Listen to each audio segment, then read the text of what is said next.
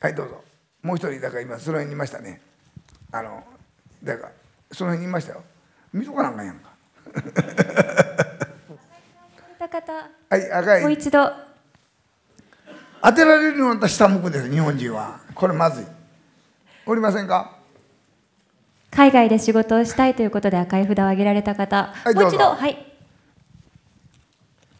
え慶応大学 SFC の篠崎と申します。えっ、と、海外で体験しあの仕事をしたいことで、あの僕えっ、と日本の環境教育に興味環境教育に興味があるんですが、えっ、と海外の事例やそこから学んでこれることは日本よりあのいろんな自然の種類があるので学んでこれることが多いかなと思って海外で働きたいと思っています。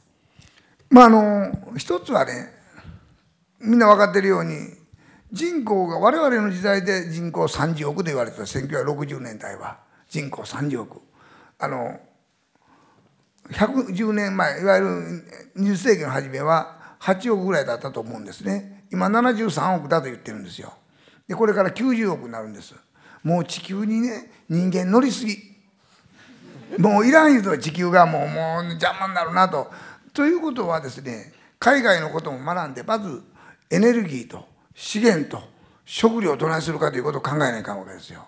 日本人はそういう面では非常に感性が高くてレベル高いもんですから日本人の感性は世界でも私は最優秀だと思ってるんですが日本人は春夏秋冬とこう季節感を感じながらですね生きてきたんで非常に感性高いんですね。ほんでレベルも高いと。でアジアの中で日本の国がリーダーシップを取っていかないかんと私は思うんですけどもその勇まず一つはレベルは高いんだけど勇気と情熱と闘争心ってあんまりないんです今の若い人これがなかったらなんぼ知識高かってもダメなんですよ。ノーベル賞って言ってもね、日本は多分湯川秀樹以来と二十数人いるじゃないですか。であさってぐらいにまた発表があるらしいですがそういう国はないんですよね。中国で一人もらってあのインドで一人タゴールという人がもらってますがそれ以外ないんです日本はもっとまず一つは日本人にないのは勇気と挑戦する勇気と情熱とですね前へ一歩進んでいくというのがあれば日本人役立つんでこれみんなこの大体日本の方が多いからみんなその遺伝子を受け持って生きてるんですからねまず一つは自信持たないかん。はい。でそしてあの環境教育だけで言いますと日本も進んでいます。まず資源の再利用も素晴れ素晴らしいと。でやはりエネルギーの再利用も素晴らしい効率化も素晴らしいと。食料は無駄遣いはうまいと。これまずいですよ。だけどああのだから環境問題として日本のことはアジアの人たちにとって大変役に立つと思うんですよ。だけど今度みんな躊躇するんでアジア行くのに英語喋れへんからあかんなと英語はねもうギリギリまで追い詰められたらやりますよギリギリまで追い詰められたら。だけどできないから行かないと言うんですがもうそろそろ日本人のいいところを世界に知らしてもらわなければならない。向こうの人たちにも日本とも対こう対話してもらわなければならない。そしてもうぜひもうあのインド行くんやったらもうインドで半分ぐらいはですねもう生涯インドでおるんだと。中国の方は全部ねシンガポール行ったらシンガポールもう移住したみたいなもんですよ。インドネシア行かれたらインドネシアに移住したもん。日本人はすぐ日本に帰ってくることばっかり考えとこれまずいですから思い切って行っていただいて海の木図になっていただきたいと思います。はい次ないですか、はい、ありがとうございます。こ二人でいいですね。で今あのいろいろとあのお話を聞いておりますけれどもまああのここで一番今の中での問題はツイッターとかですね。あの直接対話するよりはこのメールでやり取りする方がいいという人がいます。で、まあ、我々みたいな古い世代は直接対話の方がいいという世代もいます。まあ、そこであのどうですかツイッターも1分だともう会話なんかいらんという人がいます。会話なんかいらんと。直接会話はいらんという人いませんかね。赤い札を上げてください。会話なんていらないと思う方は赤いえらいなんかまともな答えばっかりやな会話なんかいらんいう人もいますよ。会話なんかいらんですね会話なんかいらん方でしょ？白い札を上げてらっしゃる方は会話はいると思ってらっしゃるということですね。赤いのいないやんか。はい。赤の方あ一人いらっしゃいますね、えー、安藤さんの左後ろの方です。左の後ろの方。会話なんかいらん。面白いね。まあそれはやっぱ意見やから自分の意見をしっかり言わないかん。と東京理科大学はいはい。建築学科です。えっとまあさっきスプツニコンさんの後の後にもえっとハッシュタグとかであのハッシュタグえっと未来授業とかであの LINE を使っあ LINE あじゃえっとツイッターを使ったあれがあったんですけど実際にその直接喋るよりも例えばみんなでここで LINE であ LINE とかえっと Facebook とか Twitter でつながることによってもっとリアルなこうかいリアルな会話みたいなものがこう実現できるんじゃないかなって思うんですよ。ツイッターの方があはい。あのまあ彼が言わね言うのは、まあ、ツイッターの方がもっとあの直接会話よりもリアルな会話ができると私もそれは一つ一理あると思います。もう一人ぐらいないですかね。あのあの反対の意見の人私がもうもう言うてるのと反対で赤い札を出す人はいりませんかね。もう白から赤に変えてもいいんですよ。パッと。いないですか。赤はいない。あの今の話で言いますと、まあ、直接対応ツイッターとかそういうのが、まあ、いいんだというのは一人しかいないというのは珍しいですね。私は大体半分ぐらいはそんなも直接対話なんかいらんというなんか素晴らしい人が近代的な人がいると思ったのにいないですね。あの私の事務所30人いるんですよ。昼ね食事する時に全部大阪の梅田という、まあ、町の真ん中にあるんですが全部あのコンピューター持って一人ずつ出ていきますよ。昼飯ぐらい話をしながらあの会話をしながらやった方がいいんじゃないかと私は言う言うといや昼の時間まで人の顔は見たな言ってましたね。ほんで30軒も店あんのかな思ったら一人ずつ出ていきますよ。で会話がありません。で事務所に朝入ってきます。9時頃入ってきます。夜帰りしなまあ9時頃帰ります。一言も喋りませんよ。その間。コンピューターずっと見て朝から晩まであのあの無言で仕事をしています。ほとんど絶望的だと。で私がおれへん時はもう一つも喋らんらしいですよ。で私がおると山田さんなんとかさんなんとかさんってこうやってるからまああのいわゆる対話があるんですけども私がいないと対話がないと。こんな事務所いいのかなと思ってますがあのコンピューターと携帯電話でやってるそうです。しかし片っぽで今あのリアルだという確かにあの人間同士がこう対話すると言いにくいことは言わないですよね。で彼が言うように言いにくいことを言えますもんねバンバン。そ私正しいと思うんですよ。ただ私はあのまあいわゆる古い方の人間ですからこのツイッターとか携帯電話メールとかいうのはやりますけども必要な時で以外はやらないんですけどもそれだけでも困ると思うんですね。そろそろやっぱり両方いるんだろうと。だけど対話みんな対話好きや言うてるけどちょっとほんなら聞きますとどどうですか？対話してます？おあの例えばご両親と対話します？します？どうぞ。でめあのマイクを。どうですか？おあの対話します？はい対話します。珍しいですねそれ。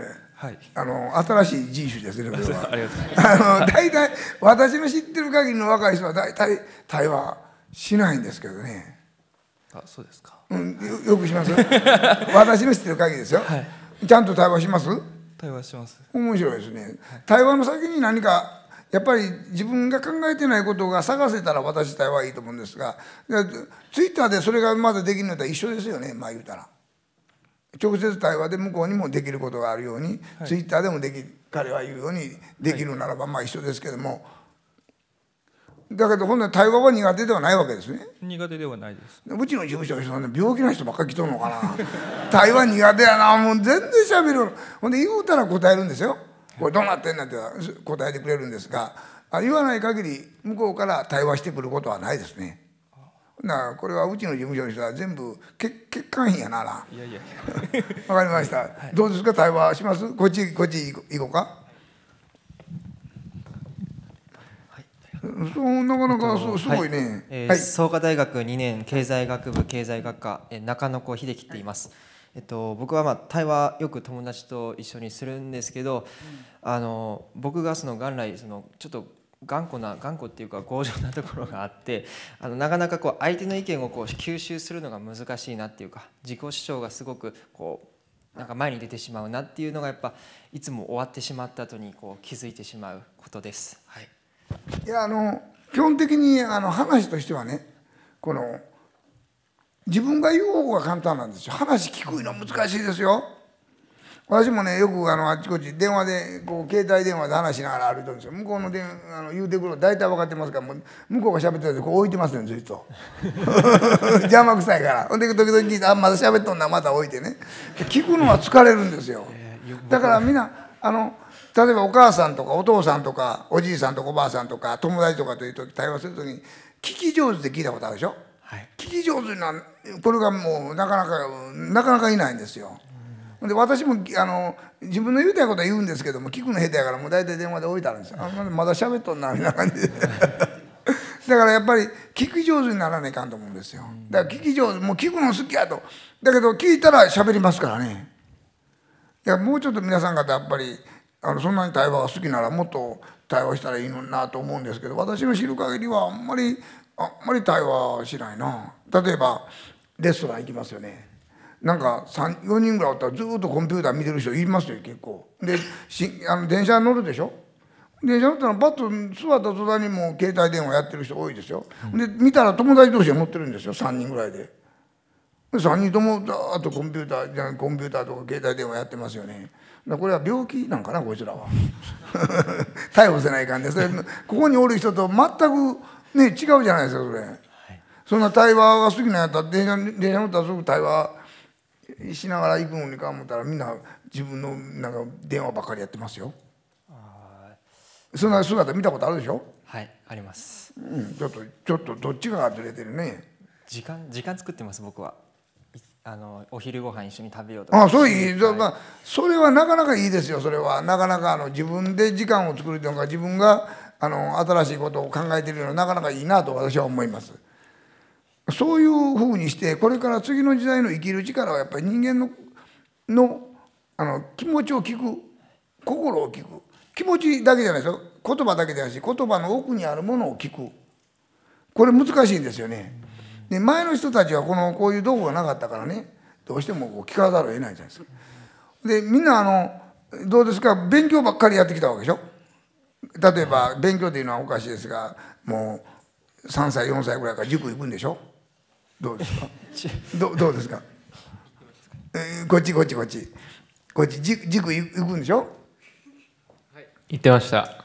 ね大体4歳ぐらいから何歳ぐらいかえっと小学校5年生ぐらいからもっと前からなんか45歳から塾行く人いますよね。あはい。自分の弟が行ってました、うん、行ってました で私らの頃は塾なかったんですよ。であの私たちはあの例えば私は中学校の時にね、はい、私おばあさん育ちなんですけども言われたんですよ。放課後が大事だと。放課後いうのは分かるでしょ、はい、学校から終わった放課後。大事だと。放課後は自分で遊び方を作る組み立てる。今日は野球するのに友達呼んでくるとか。今日は魚釣るのはどうしようかとか。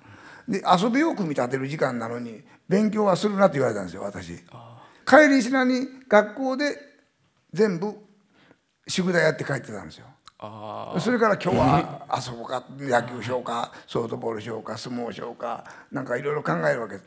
その放課後がないからみんなほとんどの人は塾塾以外あの中学校小学校中学校でも塾以外もう放課後があった人手挙げてください。放課後のあった人。赤い札を、はい、赤い札を上げてください。赤い札はあみんなあるやん放課後。放課後あった割にはじゃ弱いねこれパンチないね。あ放課後何してたんですか放課後あったんでしょ放課後あ、えっと、創価大学工学部4年の田口です、えっと、放課後は自分は読書が趣味だったので本を読んだりだとかあとすごく近所にあの同級生の友達が多かったのでもう誰かしらが家にこう呼びに来て一緒に遊ぼうって言って公園でこう鬼ごっこしたりだとかそういうことを小学生時代はやっていました。でこっちは放課後何してました？うん。勉強以外。と茨城大学の人文学部1年の若狭真希です。私は小学校時代は塾には行っていなかったので放課後はだいたい友達と遊んだりあとはそうですね母親とどこか買い物に出かけたりとかそんなふうに過ごしてました。いや私はあの朝日新聞と日本新聞にですね放課後が大事だという原稿を書いてたんですけども時々書いたんですけども放課後はないという人多かったんですよね。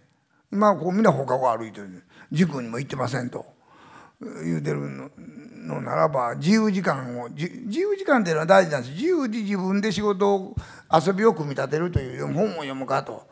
で私はあの大学行けてないというよりも下町でしたので私の家にはあの文学書とか哲学書とか美術書とかクラシック音楽そういうのなかったんですよ家に。全くなかった。下町なん大体ないんです。で私はもうあの本も読んだことなかったんですけどもまあ建築をするし始めた時にいろいろな人たちから本を読まないかんと言われて初めて20代の終わり頃に初めて夏目漱石を読みます。坊ちゃん読むと。これ皆さん方みんなあのこれは大体あの教科書に出てますから読んでるんでしょうけども三四郎読む坊ちゃん読む心読むいろいろ読むわけですけどもその中で正岡子規と夏目漱石面白いなとかいろいろ考えていく中でいつもしまったという思うんですよ。これをもっと10代の時に10歳ぐらいの時に夏目漱石を真剣に思ってたらもっと想像力のあるもっと面白い人生、えー、いけたんじゃないかなといつも思うんですね。で今でもあの思ってます。私はまあ例えばピカソがマティスが言われてもはっきり言うとそれもあんまり家になかったからあの20代の中頃からピカソもマティスもあるという建築家もいるというのを情報で知るようになってまだ勉強するわけですその時はもう時すでに遅しここにいる方はまだまだこれからいけますからね。感性磨いて自分の面白いものをキャッチしとかないかん。好奇心をキャッチしといたらいいと思うんですね。これからまだ人生長いのやから。と言いますのは昔は大体65ぐらい我々ぐらいだったらもう霊柩車乗っとるわけですよ。で乗らんとまだ生きてる言うねやからこれから大体90歳ぐらいまで行きます。この間千の原始っていう裏千家の大宗匠がいるんですが91歳ですがいや安藤さん91まで来たらどうも近頃は死なんように思う言うてましたよ。大丈夫かなと思いましたけどそういう人もいますからそろそろ人生が長いということを考える時にねまず下地つくとかないかんと。まず皆さん方の間に映画がいいのか音楽がいいのか美術がいいのか何か知りませんけども経済でも何でもいいともかく自分の好きなものを下地作りをつくとかなあかんそしたらね60越したら楽役立ってきますよよし今日は映画行こうかと。そして今日はあの音楽聴こうかと今日は久しぶりに東大寺、まあ、先の話ですね見に行こうかというその下地をしっかり作ってもらわないと65までいたらこれから95まで生きるんですよ。で特に女性は頑張ります。大体女性は95ぐらいまで90ぐらいで男性は80ぐらいで平均85と言われてますがなんで女性の方が長いかというと好奇心旺盛なんです。男性はね会社入ると一流企業入るとダメなんですよ。一流大学行って一流企業入ると会社入った途端に売上と利益売上と利益言いながら言われるのでまあ大体5年ぐらい経ったら意識朦朧としてくるんです。だからそうならんように意識朦朧のを引き戻すためには自分の価値観を持たないか自分はみんながこう言うけども俺はこのこういう価値観だと。私はあの建築の設計も大学の教育も受けませんでしたのでやっぱり自分の価値観で生きたいと思いました。人には迷惑かけない。時間守る。約束守る。ね、そしてまあ自分なりにはやっぱり人が作れてないようなものを作りたいと思いました。でいろいろこう考える前にやっぱり自分なりにどう考えるかというと自分なりの方法を考えないか。で自分なりの方法を考えたら自分なりにどうやって生きていくかということを考えなきゃいけませんのでその下地は好奇心にあるんですね。もういっぱいありますよ日本は文学も哲学、まあ、哲学はちょっと薄いですけどもあります美術もあります音楽もあります何でもあるんですから。そういうことを考えながらずんずんずんずんやっていかないかんと思うんですけども今私思うのはねどんどん出てきてますからねもうこれ最後かな。あの日本人の今後持たなければならない力って何ですかとこれ生きる力なんですかやっぱ私愛情だと思うんですよ。私はおばあさんと一緒に育ちましたからやっぱおばあさんとべったりで育っておりましてやっぱり親に対する愛情というのはなかったらいかんですね。命に対する愛情がなかったらいかん。例えば人間が生まれてきたら育てていかないかんですから育っていく時に何が大事かということを命の大切さ一つ言いますね。そして何よりも一人で生きていけないということを考えないかんのにあの一人で生きていけるのがコンピューターでしょ。メールだけでやっていけるという。メールは何もメールの中で情報はあるけども情報以外にもやっぱりあの一人ではやっていけないという共に生きてると。私は今韓国とか中国とかイタリアとかスイスとかあちこちやってるんですけどもいつもチームので仕事をしてます。で共に生きてるんですけどもまあ、皆さん方は一人で生きていけないと。どうですか？能力のある人は一人で生きてここで一遍意見を聞きたいと思いますが日本人にとってこれから一番何が大事かというふうに思い思いますが意見がある人ちょっと手を挙げてください。何でもいいですよ。あの間違うこと怖がらないんですよ。別にここで間違ったからですぐ射殺されるわけないからね。あのどうぞ遠慮なく言ってください。日本人にとって何が一番大事かありませんか？あおった？はいはい。やっぱり日本人は自信がないっていうのがすごい重要で。でさらになんか自分でなんか発言したら叩くじゃないですか。それが一番やっぱ問題なのかなと思ってて。だからそのなんだろう多様性とかそのなんか尖った人を潰すみたいなのも全部そうじゃないですか。多分それって根本にその自信と自信を潰すっていうのがあるのか自信がないから自信がある人を潰すしっていうのがあるのかな。彼が言ってるのはやっぱり自信がないから自信があるやつを潰す。でまあそうしてもう少しね日本におおらかになった方がいいと思うんですよ。で私はずっと建築の設計会っていうのは大体ね一流大学出た一流の人ばっかりなんですよ。私はもうずっと叩かれましたけどもあのそっちの時は耳止めとるんですよ。だからもう聞いていないと。それぐらいの気持ちにならないかんと。まあ他にやっぱり自信を持たないかん自信を持つためには内容なかったかもな。はいどうぞ。はいどうぞ。大きな声でいけるよ。では大学名と学部学年お名前もお願いします。はい、えー、慶應義塾大学4年の山本優里と申します。えっ、と日本に足りないのは日本語が圧倒的に足りないと思います。というのは、えー、なんかこうカタカナ文字が氾濫していたりだとか、最近のこう就職説明会とかを聞いていても、あのポートフォリオとかよくわかんないカタカナ語ばっかり言われてですね、もっと自分の言語を大切にしなければ密度のある議論はできない、思想はできないというふうに考えております。私も賛成です。あのもう日本人っていうのはもう英語いたもんまたみんな英語ばっかり言うけれども日本人のいいところはあるじゃないですか日本人のやっぱ心は日本人の心から言葉から発していくもんだと思いますので何としてでも日本語をきっちり勉強してほしいと。で私の事務所に来るのは箸持てないやつが来ます。箸こう持ってこなし持ちよらとるもんね親の顔見たいって言うたんですよ。あのもう何年ぐらい前かな。20年ぐらい前に東京大学出た人でした。親の顔見たら次の日来てましたよ大阪にお母さんが。ほとんど言葉が分かってないわけね。でやっぱり私はやっぱりみんな言葉はわからないかんと日本語を勉強してほしいと思うんですよ。日本語を勉強するのにたくさん日本の文学はあります。まああのレベルの高い文学はたくさんあるわけですからそれを読んでいただきたい。もう一人いませんかね？はい。